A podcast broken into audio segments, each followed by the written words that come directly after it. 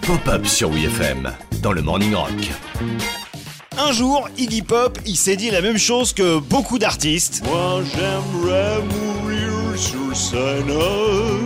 Déjouant toutes les prévisions météo, Iggy est toujours en vie et mourra probablement chez lui, pépouze, dans sa piscine à Los Angeles. Mais il y a une quarantaine d'années, il était déjà chaud pour y passer. Il est mort. Vous entendez, il est mort ce matin tout seul à l'hosto. En 1980, Iggy entame une tournée pour le moins décadente. Parmi ses musiciens qui l'accompagnent sur scène, il y a David Bowie au clavier et au chœur, ou encore Clem Burke, batteur qui profitait alors d'un petit break de son groupe habituel, Blondie.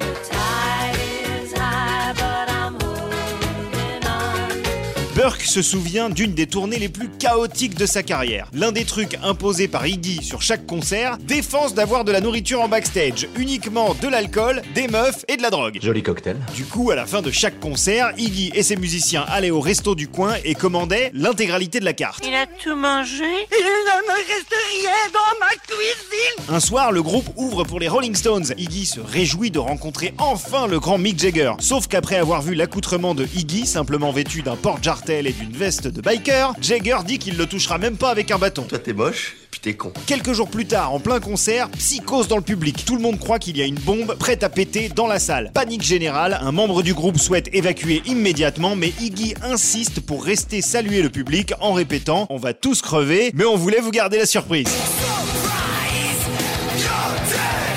Ah ouais mon pote Ah non Et ouais mon pop